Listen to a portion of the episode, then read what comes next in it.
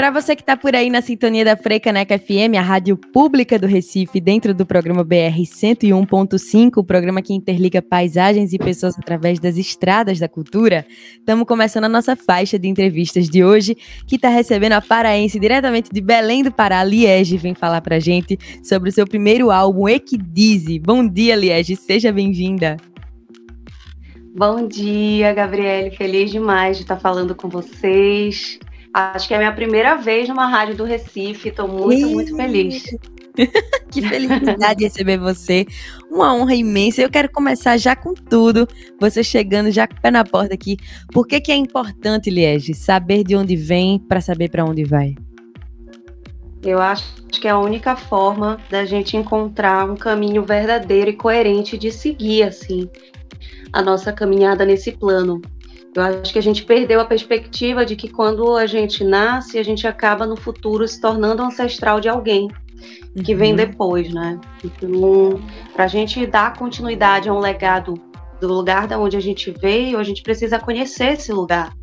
Quem foram essas pessoas que vieram antes? Que saberes eram esses, né? Então, só mesmo conhecendo a nossa história na raiz, né, onde ela começa de fato, é que a gente consegue vislumbrar um futuro possível, um futuro que mantenha essa conexão e que consiga aprimorar aquilo que não foi aprimorado antigamente, né? Fazer um futuro diferente e possível sem perder a conexão com essa raiz, com essa verdade, com essa essência. Coisa linda. E como foi que você conheceu a sua história, dos seus ancestrais? Então, foi um processo de de voltar mesmo para casa, no sentido de quando eu decidi encarar a minha carreira musical é, como a minha primeira forma de viver, porque eu nasci artista, sempre fui artista desde criança, e até o momento de eu prestar vestibular, isso era maravilhoso. Todo mundo achava lindo, todo mundo uhum. comemorava, todo mundo incentivava mas eu sou filha de pais de uma geração onde a felicidade, a plenitude vem pela estabilidade financeira.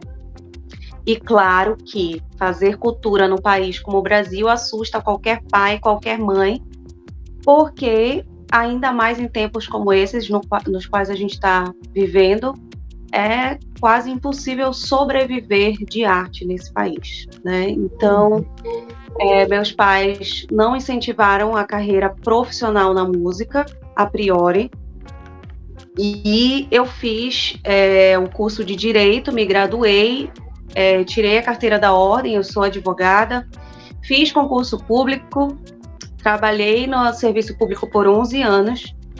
E em 2018, só que sempre fui muito frustrada com a parte musical, ficava sempre em segundo plano, quando sobrava tempo, quando, enfim, eu podia, tinha algum espaço na agenda, e eu ficava naquela dualidade, né, de aquele sofrimento mesmo de não conseguir dar seguimento na carreira. Em 2013, eu resolvi começar a arriscar de forma mais profissional, no sentido de gravar minhas próprias músicas, porque eu comecei a trabalhar na noite como cantora profissionalmente aos 16 anos de idade.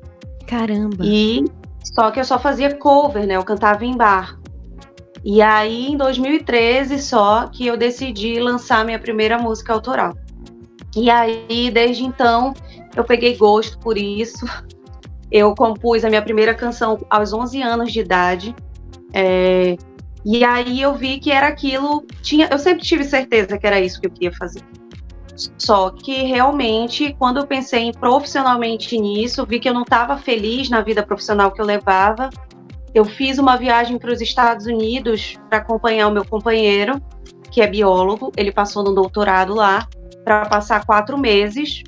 E eu fui fazer esse, essa viagem com ele. Pedi licença do meu trabalho, tirei férias e fui com ele para os Estados Unidos. E lá eu tive a ideia de fazer uma turnê independente e não conhecia nada, não conhecia ninguém, não falava a língua. E Mas meteu a cara. Só que eu tinha muito, só que eu tinha muita vontade. E aí eu consegui fazer uma turnê de quatro shows pelo sul dos Estados Unidos. com apoio de amigos que já tinham feito show internacional independente.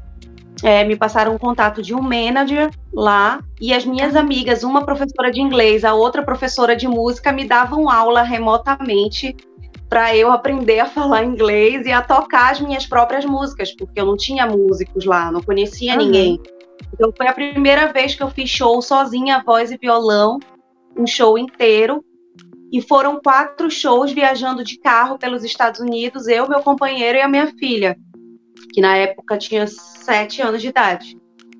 E aí eu voltei de lá é, com a certeza de que era aquilo que eu queria fazer e, sobretudo, com a seguinte pergunta na minha cabeça: eu consegui fazer isso fora do meu país, onde eu nem falava a língua direito.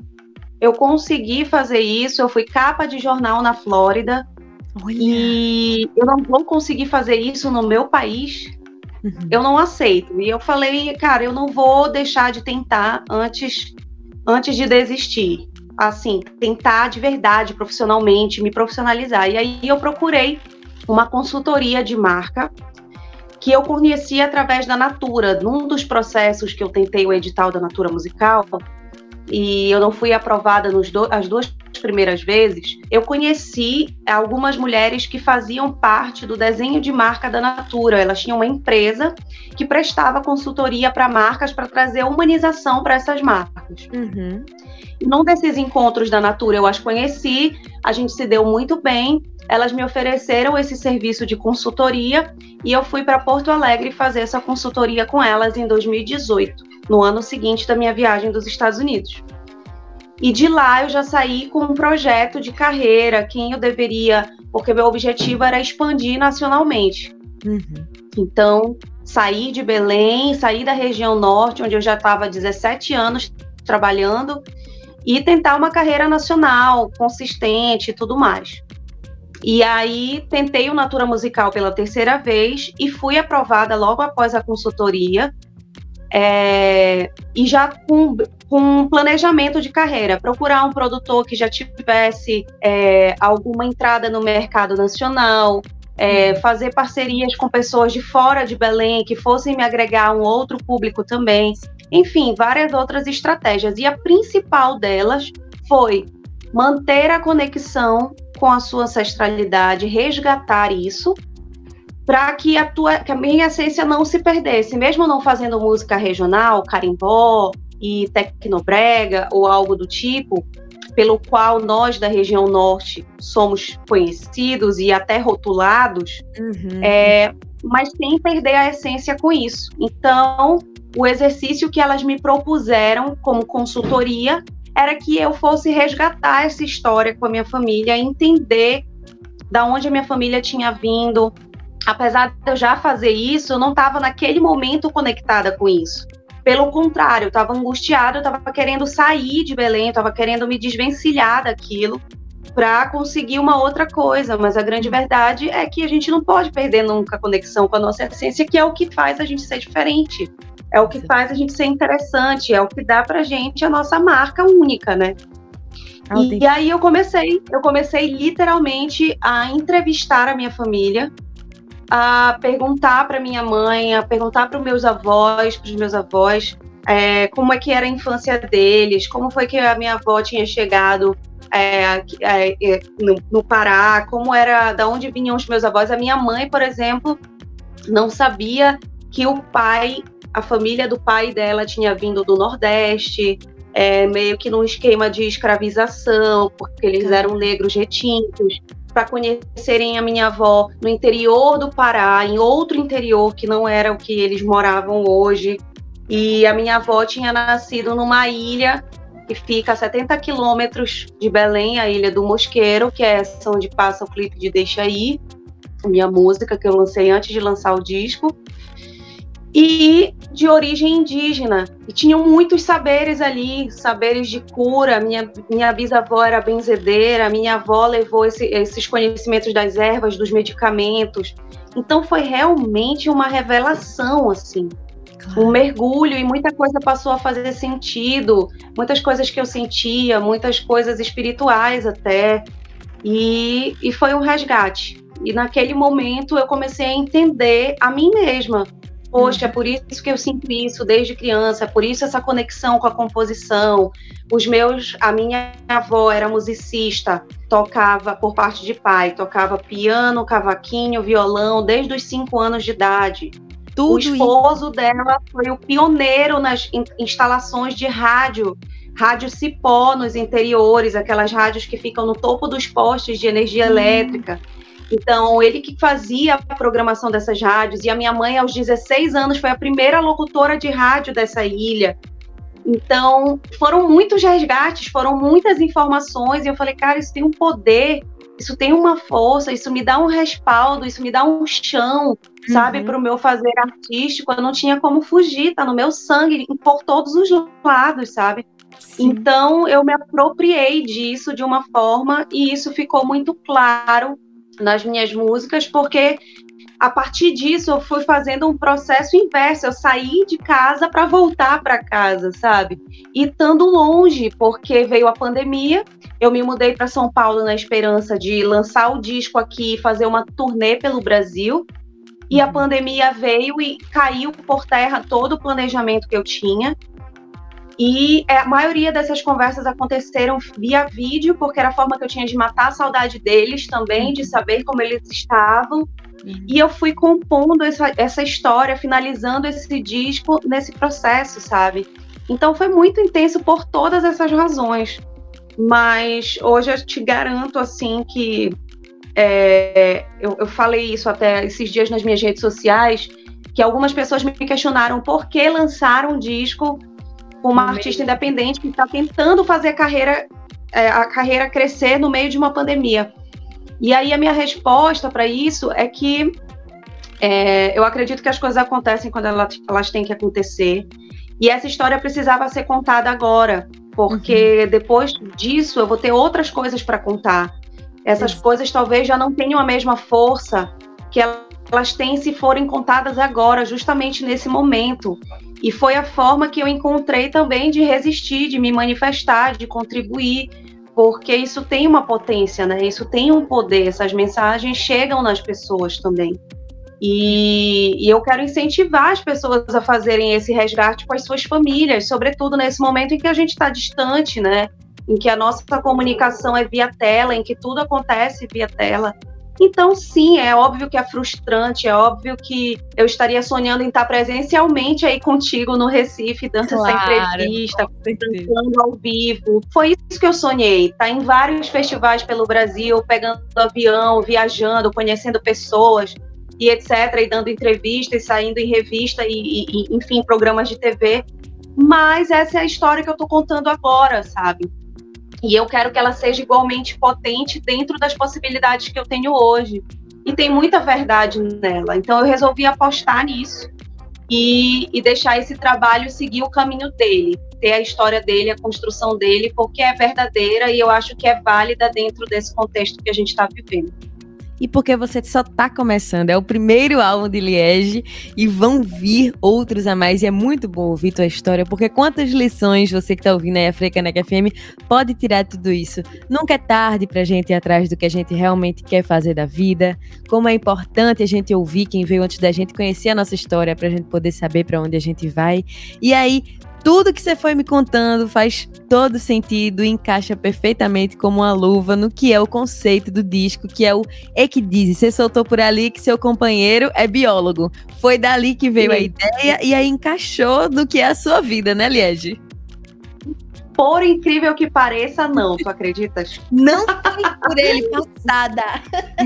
Não, não foi por ele. E nem foi ele que me ajudou na construção do, do conceito, porque ele é especialista em peixes, ele é ictiólogo. Então, não tinha essa conexão através dele. Eu mesma pesquisando a respeito, porque eu comecei a refletir. Eu falei, cara, eu tô saindo de cidade, eu tô mudando o meu ambiente, eu tô mudando a minha perspectiva, eu tô trocando de pele, de fato, eu tô uhum. passando por uma metamorfose, né? E aí eu fiquei pesquisando sobre isso, fui pro procurando sinônimos para mudança, para troca de pele e cheguei na terminologia equidise. E aí uma amiga dele, que é bióloga e trabalha com serpentes, que foi quem me ajudou a entender esse processo e, tá, e tudo mais, porque existe um estigma em cima das serpentes, né? Vários uhum. outros animais sofrem o processo de equidise, inclusive nós numa proporção menor. A gente troca ciclicamente de pele, de cabelo e etc. Para crescer, faz parte do nosso crescimento, da nossa renovação celular. Mas as cobras, especificamente, por exemplo, elas chegam no limite de crescimento e elas não cabem mais naquela pele. Então, elas precisam trocar por inteiro aquela pele para que elas possam crescer três vezes o seu tamanho. E foi uhum. exatamente o que metaforicamente eu vivi. Eu saí do meu lugar de origem, eu deixei trabalho, eu deixei tudo. Eu vim antes para cá, para São Paulo, sem a minha filha, sem o meu companheiro. Eu vim sozinha para cá. É, eu morei na casa de amigos, eu morei sozinha depois. Então eu passei por muita coisa. Foi um processo muito intenso e eu realmente já não era mais aquela pessoa. Eu já tinha crescido, eu já tinha expandido aquela pele, já não me servia mais. E quando ela foi me explicando esses processos, e eu fui refletindo é, pela logística das religiões que não são de matriz africana ou xamânicas da, da, de origem indígena, elas veem a, a, serpente como algo do mal, como é, é sinônimo de pecado, de falsidade. Uhum de, de né? Então, uh, é, e atrelado ao feminino, isso sempre me incomodou muito, né? A mulher fofoqueira, a mulher que é cobra, a mulher falsa.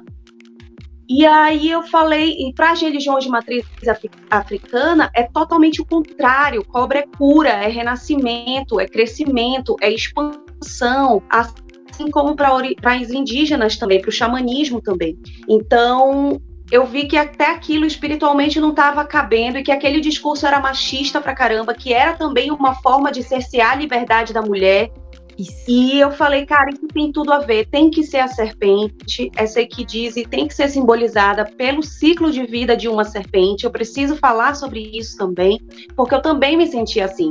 Eu fui criticada por ter saído sozinha, por ter deixado a minha filha por três meses para poder vir buscar escola, casa. Eu fui criticada uhum. por ter deixado meu companheiro e ter vindo, vindo sozinha para cá.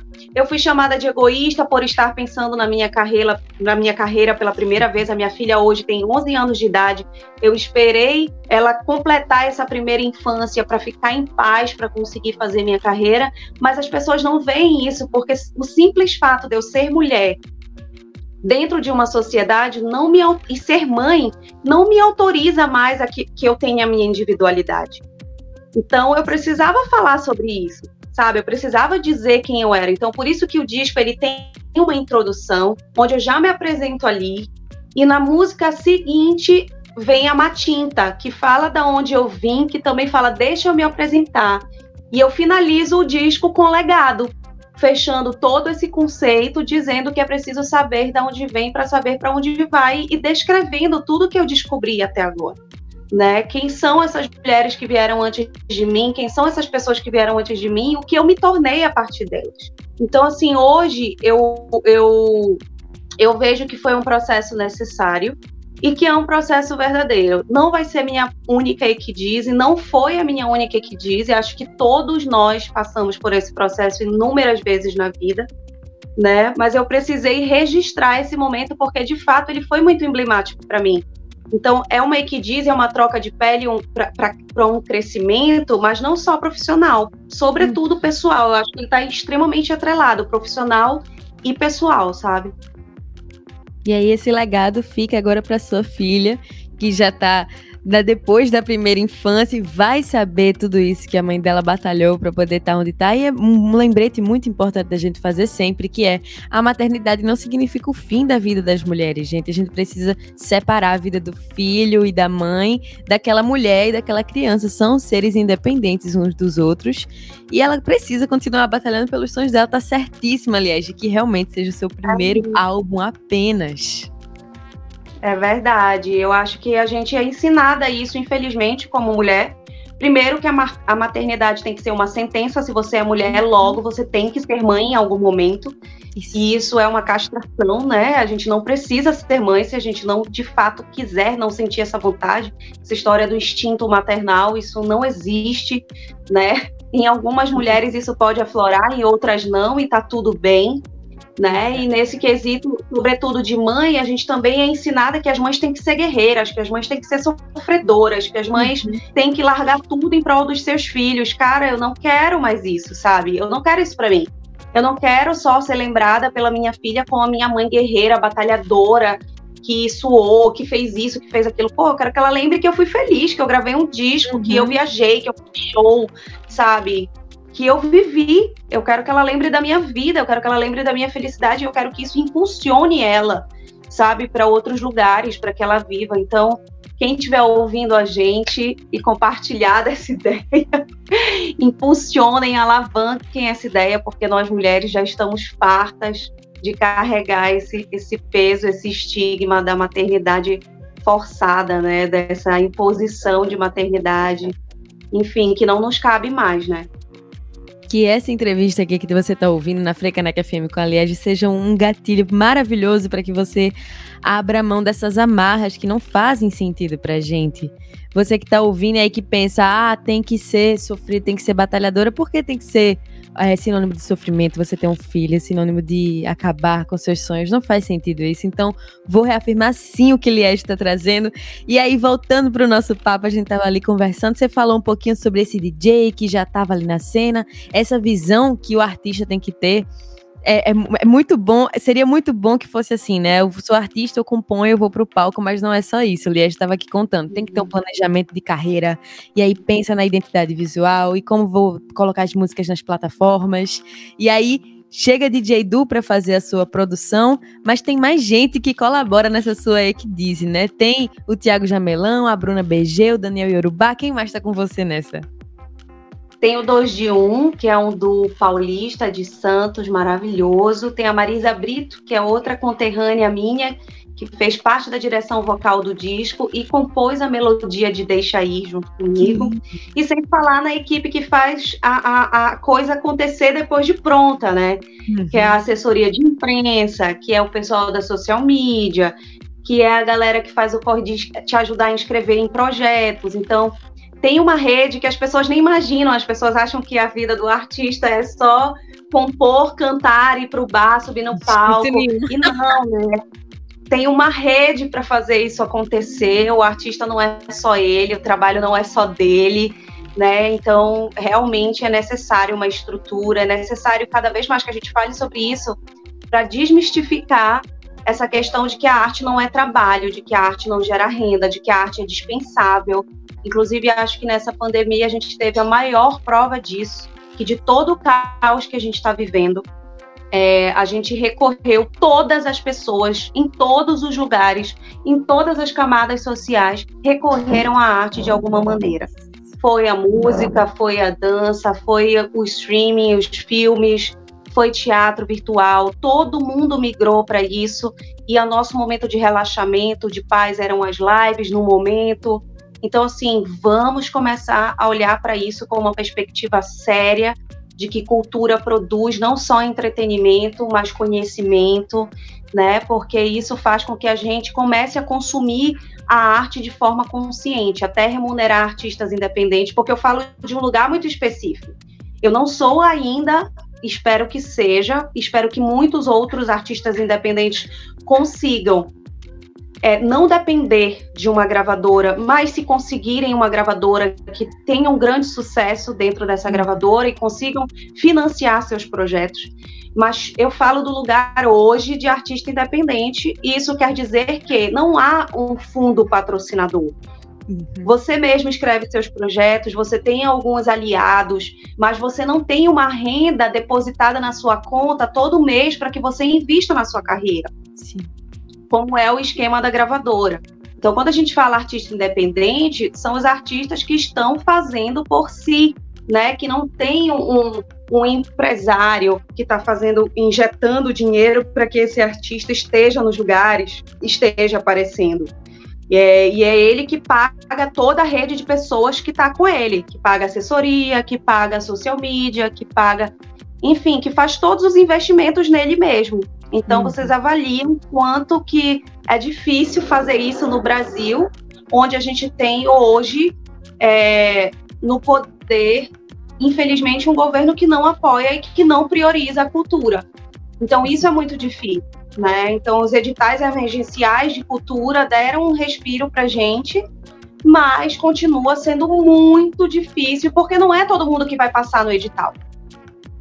Né? Então, quando a gente insiste, curtam as músicas, curtam nossos posts, sigam no Instagram. E aqui eu aproveito para deixar as minhas redes, me sigam no Instagram. no YouTube, assistam meus clipes. É só arroba Liege Música, é muito fácil me achar. Eu vou adorar conhecer vocês, eu vou adorar falar com o povo de Recife para a gente construir essa relação gostosa. Eu amo esse sotaque, quero muito conhecer Recife, se possível fazendo show. É... Não vejo a hora eu espero da gente vacinada para chegar a hora do show, Liege, mas me diga aí.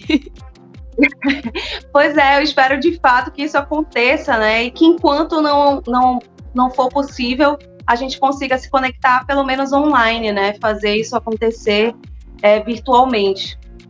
E fazendo isso que Liege acabou de falar, vai lá nas plataformas de streaming, procura o Equidiz, procura por Liege, aí você faz todo esse ritual que ela acabou de falar. Segue, curte, porque é isso, a gente vê um rostinho, a gente pensa que é um CPF, mas na verdade é um CNPJ, é uma empresa que gera realmente empregos. Tem muita gente ali batalhando junto com Liege para fazer acontecer. Ainda mais uma equipe que ela tá falando desde o comecinho ali, consultoria, porque o Natura Musical é um edital super concorrido e que bom que Liege conseguiu conseguiu passar e entregar aí o E que diz que está no mundo e a gente consumindo isso com curtida, com comentário, com audição lá nas plataformas, é uma forma da gente mostrar que a gente consome, que a gente gosta, que a gente quer mais. E aí a gente ajuda a Liege a conseguir mais e mais editais e mais e mais discos por vir. E aí eu tô muito feliz que você falou de deixar aí, aí em, algum, em alguns momentos, falou do clipe, a gente acabou passando ali por identidade visual de alguma forma. E aí eu lembrei também da capa do álbum, quando você falou da cobra. Como é que foi construir essa identidade visual, apesar da gente estar tá dentro do rádio? Eu gosto sempre de puxar isso, porque o povo vai nas suas redes sociais depois.